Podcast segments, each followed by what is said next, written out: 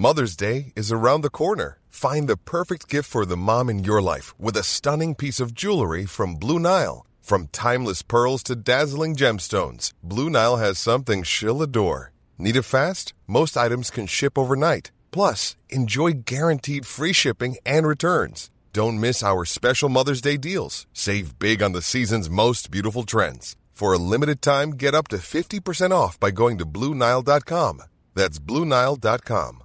A lot can happen in the next three years. Like a chatbot may be your new best friend. But what won't change? Needing health insurance. United Healthcare Tri Term Medical Plans are available for these changing times. Underwritten by Golden Rule Insurance Company, they offer budget friendly, flexible coverage for people who are in between jobs or missed open enrollment. The plans last nearly three years in some states, with access to a nationwide network of doctors and hospitals. So, for whatever tomorrow brings, United Healthcare Tri Term Medical Plans may be for you. Learn more at uh1.com. Spring is my favorite time to start a new workout routine. With the weather warming up, it feels easier to get into the rhythm of things. Whether you have 20 minutes or an hour for a Pilates class or outdoor guided walk, Peloton has everything you need to help you get going. Get a head start on summer with Peloton at onepeloton.com. Medimexa Podcast. Bienvenido a un episodio más de Medimexa Podcast, en donde platicamos lo rápido y detallado para el nacional. Mi nombre es Oscar Cervantes, soy médico y te ayudo a que tu aprendizaje sea constante para el ENAR. Esto es un podcast médico enfocado específicamente en este episodio en temas para el nacional. Recuerda que nos puedes seguir en nuestras redes sociales como arroba Medimexa y también en nuestro canal de YouTube como Medimexa Academy. Si te parece bien, comencemos el conocimiento. Problema con la insuficiencia cardíaca, digo problema desde el punto de vista eh, como, desde un reto, ¿no? Es que eh, empezar a definir la insuficiencia cardíaca siempre ha sido un, eh, híjole, como un cuchillito de palo, como decimos acá en Guadalajara, que si bien no corta, ah, como está golpea y golpea y golpea y golpea, porque es un tema muy álgido. Si tú le preguntas a 10 cardiólogos, a 10 internistas, a 10 intensivistas, a 10 urgenciólogos, definición propia de insuficiencia cardíaca, a lo mejor vas a tener, no sé, 10 diferentes o 20 diferentes definiciones. Pero lo que a lo mejor van a englobar estas definiciones es que es un síndrome clínico, y aquí va lo importante, es un síndrome clínico que se va a manifestar a través de la falta de función o la alteración en la estructura de tu corazón. Entonces, no necesariamente tienes que tener la clásica sintomatología de la disnea, que muchos dicen que es el dato cardinal de la insuficiencia cardíaca, porque justamente la clasificación, esta que tienes la inquietud, la, la terminamos dejando lo más contemporáneo posible a dos cosas. O tienes insuficiencia cardíaca diastólica o tienes insuficiencia cardíaca sistólica. Entonces, así lo pudieras ver de un punto muy práctico, porque pues también pudiéramos clasificarlo según la temporalidad del cuadro, por ejemplo, si es algo agudo o si es algo crónico, si es una falla derecha o izquierda en cuestión del componente anatómico que tenga, si es una falla cardíaca fisiológicamente de alto gasto o de bajo gasto, como lo pueden ser ciertos pacientes que tienen eh, hipotiroidismo, ¿no? Entonces, clasificaciones realmente hay bastantes. Entonces, la, forma en la que en la vida real y probablemente para el examen nacional de residencias médicas les sirva más, este, eh, pues identificar los casos clínicos de insuficiencia cardíaca, es ver si su paciente tiene insuficiencia cardíaca con fracción de expulsión conservada. Esto sería lo mismo que decir insuficiencia cardíaca diastólica, es decir, que el corazón tiene problemas para llenarse, para relajarse. O un paciente con insuficiencia cardíaca con fracción de expulsión disminuida que esta sí sería la clásica insuficiencia cardíaca, eh, que pues ya sabes, ¿no? Tu paciente está todo disneico, que como tal tiene insuficiencia sistólica, es decir, ahora el problema es para contraerse y expulsar la sangre a través del ventrículo izquierdo, y por qué no decirlo, también del ventrículo derecho, ¿no? Entonces, si lo quieren ver de ese lado, adelante. Eh, falla cardíaca con fracción de expulsión conservada y con fracción este, de expulsión reducida. En la vida real tenemos un tercero en discordia que se llama este, insuficiencia cardíaca con fracción de expulsión indeterminada o intermedia, que sería un híbrido entre el que tiene falla cardíaca con fracción de expulsión bajita y el que tiene falla cardíaca con fracción de expulsión normal. Entonces esa sería como que una forma muy rápida de abordar la clasificación de la insuficiencia cardíaca. En cuanto a la fracción de expulsión, en este caso en múltiples guías eh, y en múltiples manuales, manejan diferentes porcentajes. ¿Es correcto que cuando se encuentra la, fracción de expulsión disminuida es abajo del 40%? Sí, de hecho también es un poquito difícil ver más o menos cuánto es la fracción de expulsión normal, porque, por ejemplo, en México no tenemos un registro por lo menos validado y con el suficiente número de pacientes para saber cuál es la fracción de expulsión normal. Sabemos cuál es la óptima, pero cuál es la fracción de expulsión normal con toda la extensión estadística de esa palabra eh, para el mexicano promedio. Entonces tratamos de traspolar y pues así podemos hacer mucho de nuestros tratamientos y abordajes eh, con la información de nuestros vecinos en Estados Unidos o algunos registros que se publican en Europa. Entonces se vale decir que el paciente que tiene este bajita o fracción de expulsión del ventrículo izquierdo bajita, sí, es el que tiene menos de 40% y el que tiene más del 50% es el que tiene fracción de expulsión normal. Si te pones ahí a pelearte con los cardiólogos puristas y los muy hijos de la fisiología, pues a lo mejor te van a decir que la fracción de expulsión exacta es que sea del 63.3%, pero insisto, está muy debatido este tipo de, eh, de puntos en la cardiología porque no dejan de ser estándares poblacionales, ¿no? Entonces sí, para fines prácticos, menos del 40% ya es una fracción de expulsión reducida. Oiga, y ya que mencionaba lo de insuficiencia cardíaca aguda y crónica, ¿no? En cuanto al componente de tiempo, ¿cómo podemos identificar eh, por medio de clínica la insuficiencia cardíaca aguda? Que bien, pues eh, en muchos, eh, en mucha literatura se marca como signos por primera vez, ¿no? La primera vez que presenta esto un paciente. Pero, ¿qué signos presenta un paciente con insuficiencia cardíaca aguda a diferencia de la crónica? Mira, cuando, cuando hablamos en el contexto de una falla cardíaca aguda o de una insuficiencia cardíaca aguda, nos referimos a que el paciente a lo mejor sí tenía síntomas previos, pero ahora son extremadamente más marcados y son incapacitantes. Por ejemplo, una manifestación clásica de la insuficiencia cardíaca ya de fracción de expulsión bajita, ya que te decía, era la, disnea, ¿no? Pero hay diferentes grados de disnea. De hecho, pues, si se ponen a leer sus libros y los manuales que a lo mejor pueden estar empleando para el estudio del, eh, más bien para, prepararse para el nacional, pueden ver que la clásica de clásicas es la disnea de grandes o de medianos o de pequeños esfuerzos, ¿no? Siendo esta última la más grave, o sea, el paciente con que haga dos o tres actividades muy, muy, muy rutinarias y que no impliquen tanto esfuerzo, ya empieza a jadear, ya empieza con disnea, ¿no? Pero tú puedes tener un paciente con insuficiencia cardíaca que ya tenga mucho tiempo, a lo mejor se la diagnosticaste hace dos o tres años, y ese paciente tiene disnea, pero solamente cuando, no sé, sube tres sets de escaleras va a tener disnea, cortesía de su insuficiencia cardíaca, pero conforme va reposando o conforme va tomando su tratamiento, esto debe de mejorar. Entonces, la disnea va a estar tanto en crónica como en, como en aguda. La diferencia es el sustrato fisiopatológico o el sustrato etiológico que va a tener el paciente para que algo crónico se pueda hacer agudo. Entonces, eh, esa sería como que la gran marca, ¿no? La disnea que ahora es incapacitante en cuestión de lo agudo. Otra cosa también interesante de los, de los pacientes que vienen con insuficiencia cardíaca en un contexto agudo es que se les puede escuchar un S3 o el, famoso S3 o ritmo de galope, que para fines prácticos es exactamente la misma cosa, es básicamente cuando tú eh, tienes un, un, ventrículo izquierdo bastante dilatado ya y prácticamente la sangre que está cayendo de la aurícula izquierda choca con la sangre que nunca dejó el ventrículo ventrículo izquierdo y por eso se escucha un tercer ruido. De hecho, ese tercer ruido ocurre en la diástole, cuando se está vaciando la aurícula izquierda.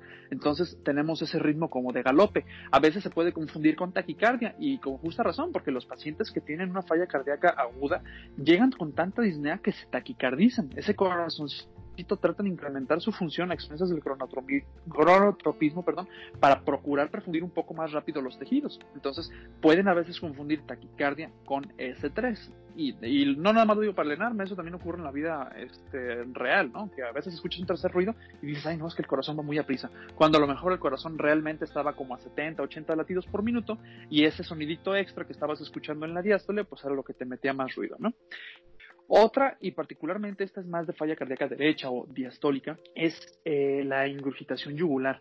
La ingurgitación yugular es muy, muy, muy sugestiva de una sobrecarga de cavidades derechas. Y recuerden ustedes que la principal causa de una falla cardíaca del lado derecho es la falla cardíaca del lado izquierdo. Es porque justamente el ventrículo izquierdo no logra eyectar las cantidades necesarias de sangre a través de la aorta y pues la sangre se empieza a acumular. Primero se acumula en el ventrículo izquierdo, luego se acumula en la aurícula izquierda, luego ese volumen y esa presión se participan con la, este, con la circulación pulmonar y luego la circulación pulmonar, que no tiene tampoco mucho lado que hacerse, le termina transmitiendo todo eso a las cavidades derechas, particularmente el ventrículo derecho y ya después a la aurícula derecha. Cuando todo ese volumen lo tienes en la aurícula derecha, toda esa presión también se va a transmitir a la vena cava superior. Recuerda, la vena cava superior termina siendo prácticamente su final en la aurícula derecha. Esa vena cava superior cuando está repleta de volumen o pletórica, como se los pueden manejar en el ENARM, la van a ver toda distendida, ¿no? Y van a ver una columna yugular bastante grande, casi casi les alcanza a llegar a la mandíbula a los pacientes. Imagínate, desde el cuello, una gran distensión, una gran tortuosidad de la yugular, este, eh, y de la cava, bueno, más bien cortesía de la cava, pero a final de cuentas que alcanza a llegar casi casi al ángulo de la mandíbula.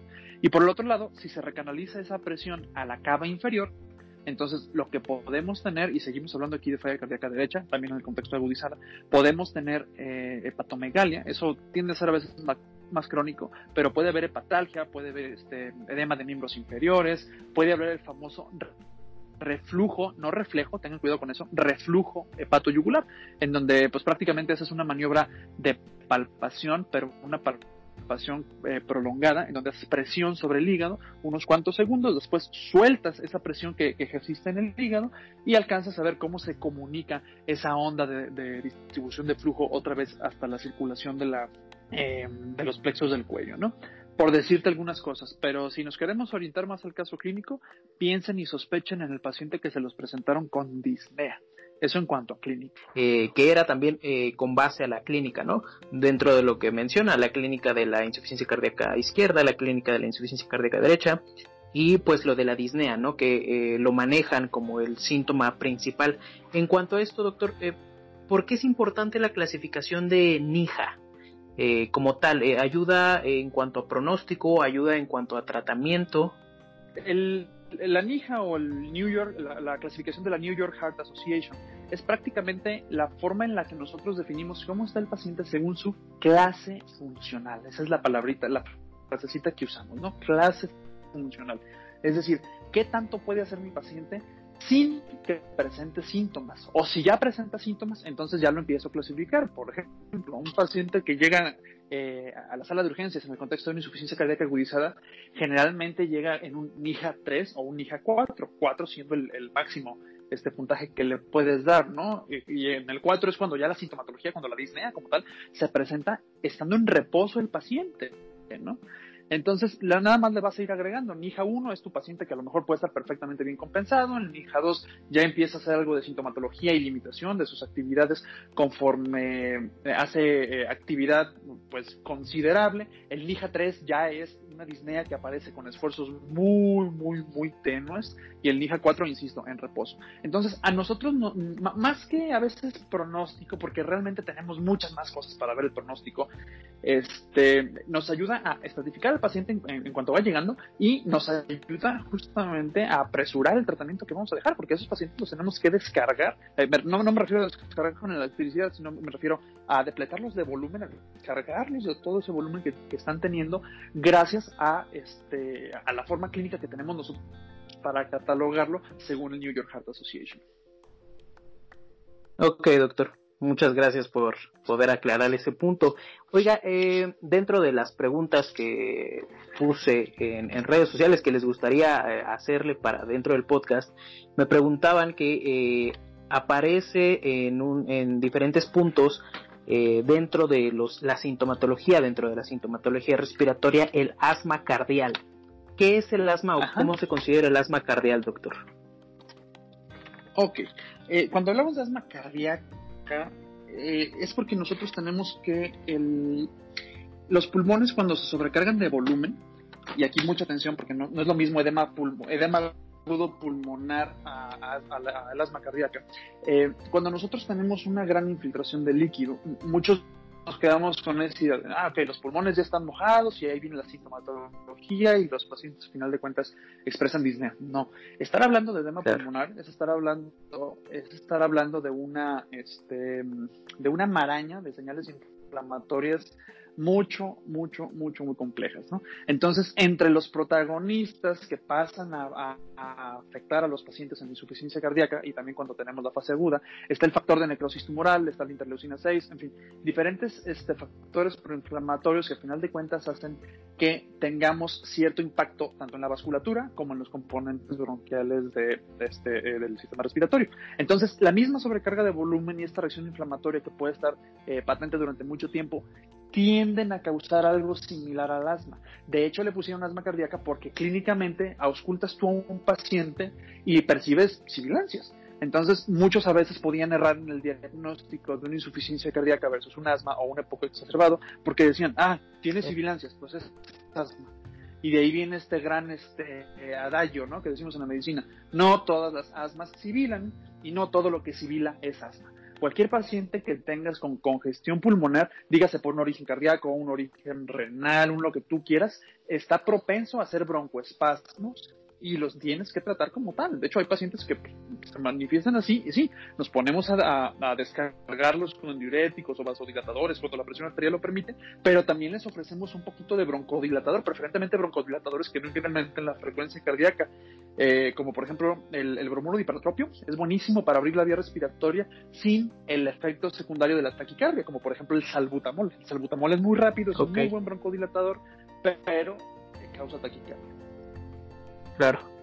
Ok, doctor. Perfecto. Oiga, y regresándonos en cuanto a lo que mencionaba, ¿no? De, del asma aguda, hay un, pues no algoritmo, pero digamos que es una serie de pasos, ¿no? Que si le tienes que preguntar a un paciente que sospechas de, insuficiencia cardíaca aguda, eh, pues si tiene uso de diuréticos, si hay lesión a nivel este, cardíaca anterior, eh, si llega a presentar en una radiografía edema bilateral, en este caso, si es positivo alguno de estos, eh, mencionan que se le debe de tomar un NT Pro BNP o un BNP. Específicamente, la función de, estos marcadores, ¿cuál sería, doctor? Mira, eh, tenemos que saber de dónde viene el BNP y el NT Pro BNP. Eh, ambos son prácticamente unos marcadores que nos permiten delimitar nuestros diagnósticos. El ejemplo que siempre les doy a mis muchachos cuando estoy dando la clase de insuficiencia cardíaca es, si yo los pusiera en el entendido pues de que la manifestación cardinal de la, de la, insuficiencia cardíaca es la disnea y yo los pongo a darme diagnósticos diferenciales de disnea, pues terminaríamos en esta clase con 100, 120 diagnósticos diferenciales diferentes para disnea. Una neumonía te va a dar disnea, un COVID te va a dar disnea, una exacerbación de POC, un asma, un montón de cosas te pueden dar disnea, ¿no? Incluso hasta las crisis de ansiedad te pueden este, manifestar, eh, pueden hacer que el, paciente manifieste disnea, a final de cuentas. Entonces, claro. Eh, la disnea y la clínica realmente en todo el contexto de insuficiencia cardíaca, salvo por dos o tres cositas, termina siendo algo muy inespecífico. Es sensible, sí, con cualquier cosita es disnea, ¿no? Pero es inespecífico. Es decir, ¿tienes disnea? Ok, ¿por qué? ¿Quién sabe? Ponte a investigarle.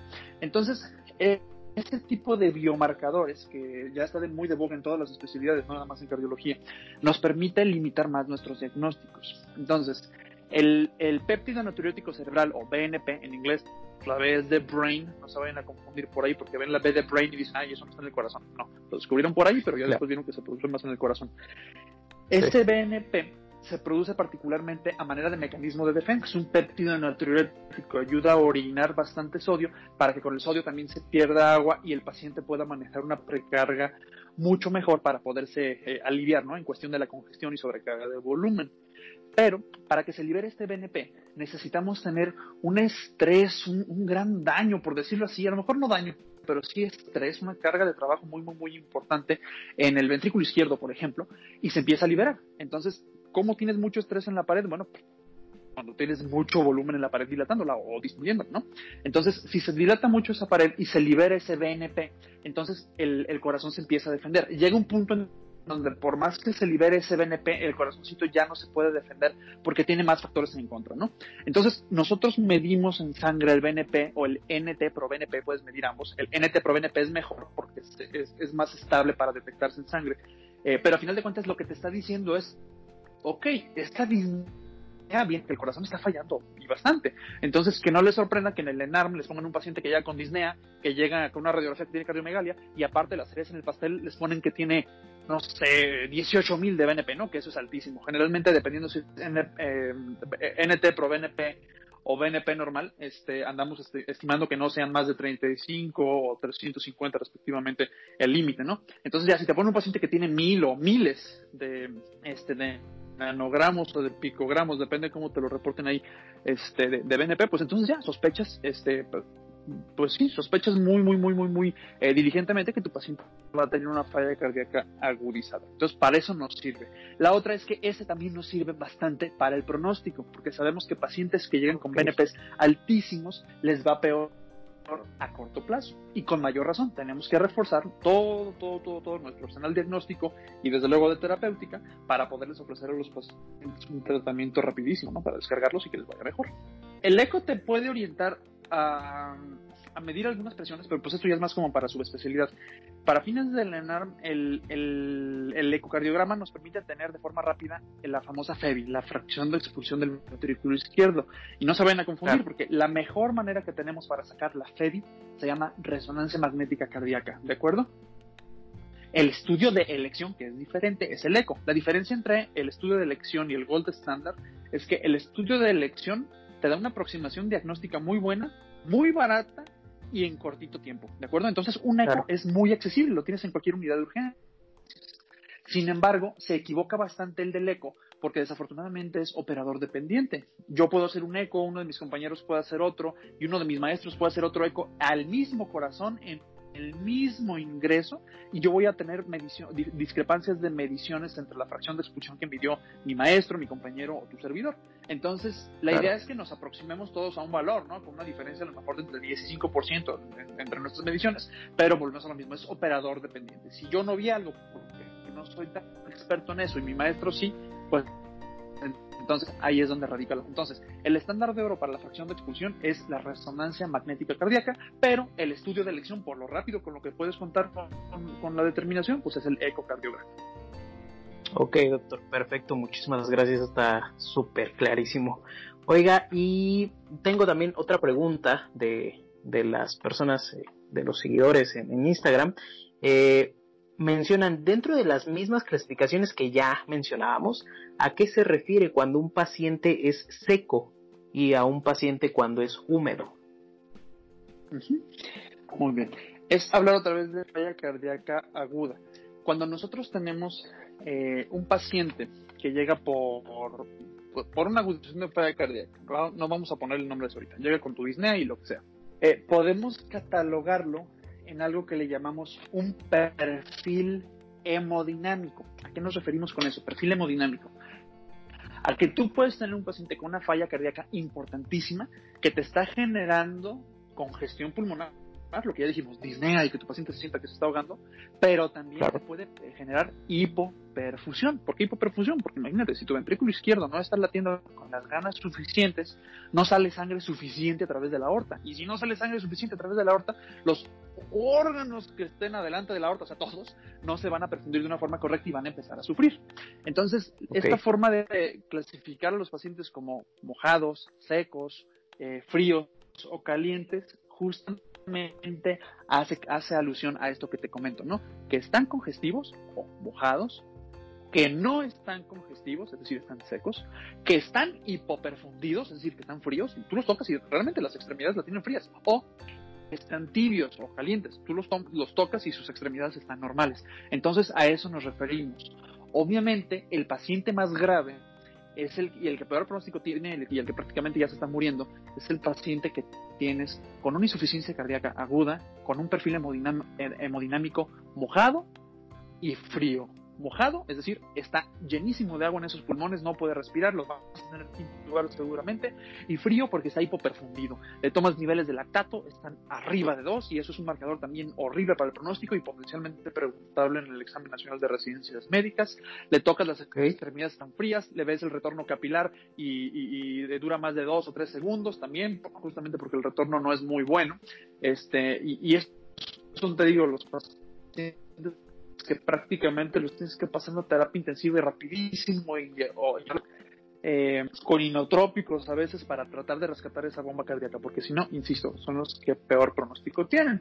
Ahora, los que más frecuente llegan, afortunadamente, son los que tienen el perfil húmedo, pero calientes. Es decir, húmedos porque están llenos de líquidos en, el, en, los pulmones, están congestivos, pero calientes porque todavía no se han hipoperfundido, los tocas y están tibios, no tienen alteración en sus riñoncitos, este, el lactato no se ha elevado tanto todavía. Esos son los más frecuentes. Húmedos, insisto, porque están congestivos, tienen agüita en los pulmones, hay que sacarla, pero todavía no se han alcanzado a hipoperfundir, entonces son tibios. Esos son los más frecuentes. Pasando ya, digo, ya eh, abordó clasificación, ya nos ayudó con el diagnóstico, con sintomatología, con clínica, pasando ya al, al tratamiento que prácticamente eh, se, se, enfocan mucho en, el tratamiento de la fracción de expulsión del ventrículo izquierdo disminuida, eh, que está eh, basada en el algoritmo ¿no? de, la, de las guías europeas. En este caso, bueno, específicamente no le voy a preguntar eh, cómo es todo el algoritmo, porque el algoritmo viene en, en, muchos lados, de hecho en muchos manuales. Sin embargo, hay eh, algunas preguntas específicas que, que sí tengo. En este caso, ¿por qué eh, cuando se indica una resincronización cardíaca, en las guías europeas se recomienda como 1 y como 2A? ¿Por qué no es nada más una, digamos que un nivel de recomendación en este caso, doctor? Ok.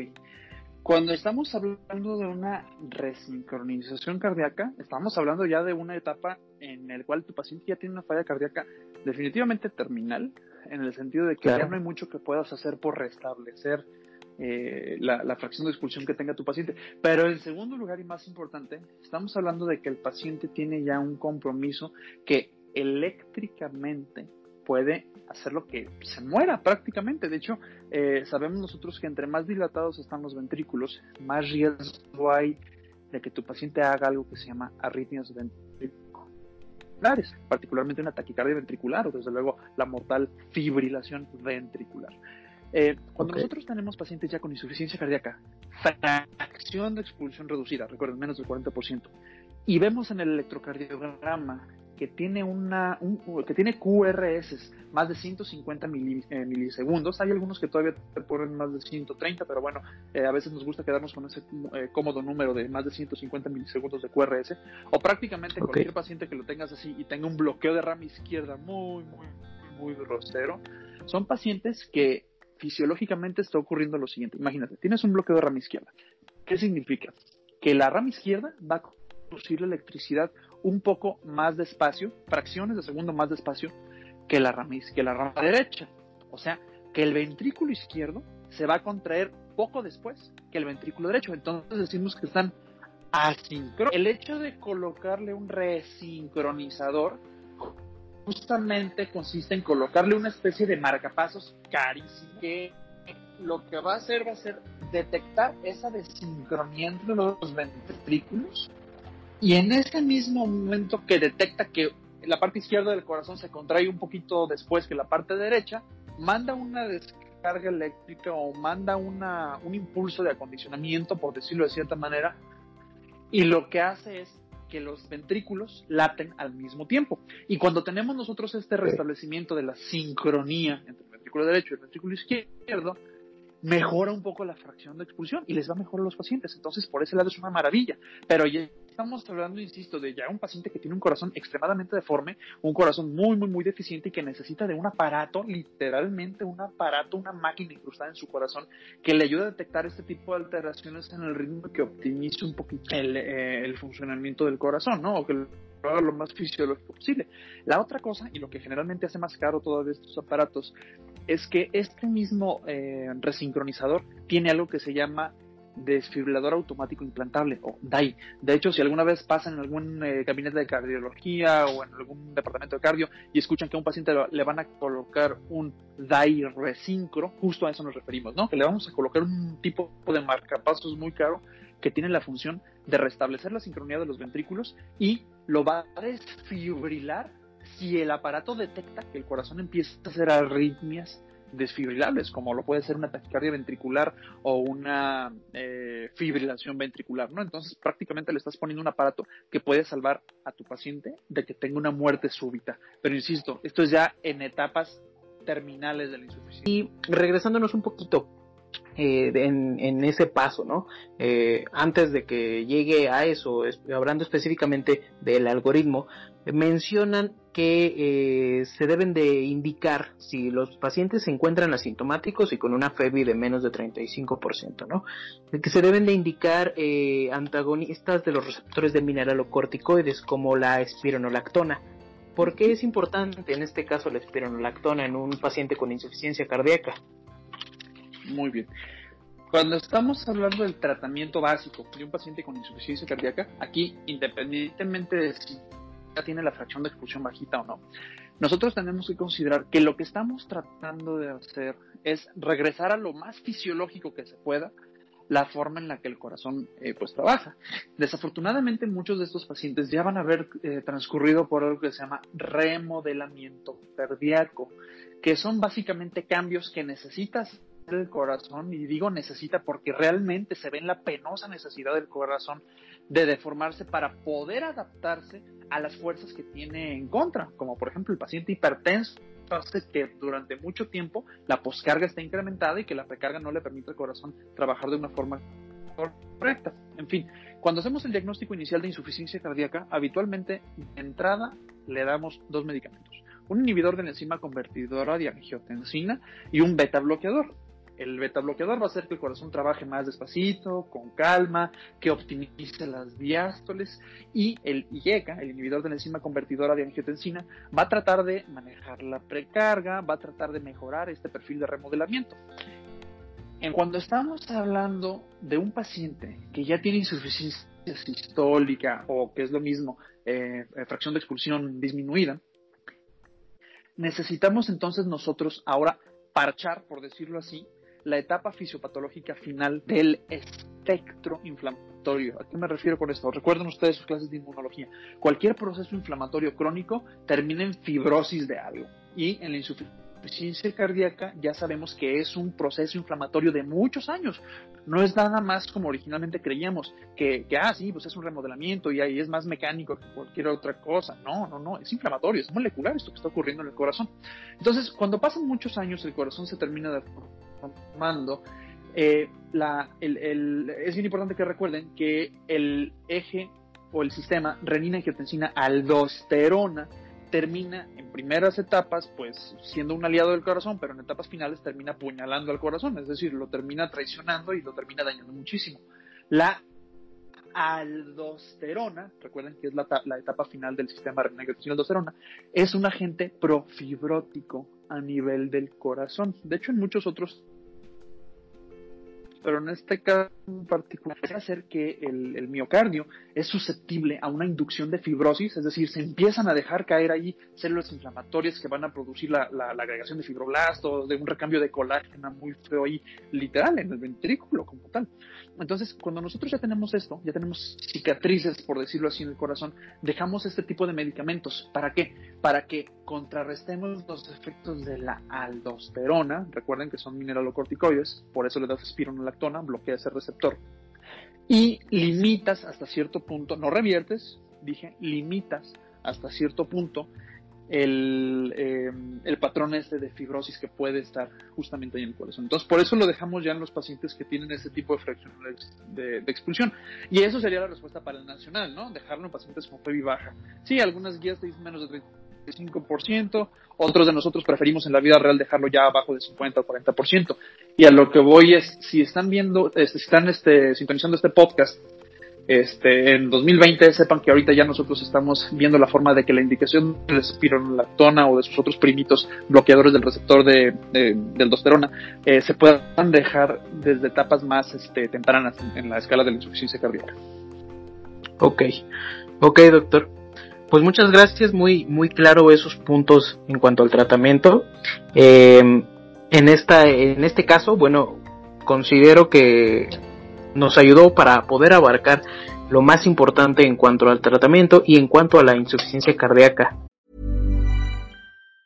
Want flexibility? Take yoga. Want flexibility with your health insurance? Check out United Healthcare Insurance Plans. Underwritten by Golden Rule Insurance Company, they offer flexible, budget friendly medical, dental, and vision coverage that may be right for you. More at uh1.com.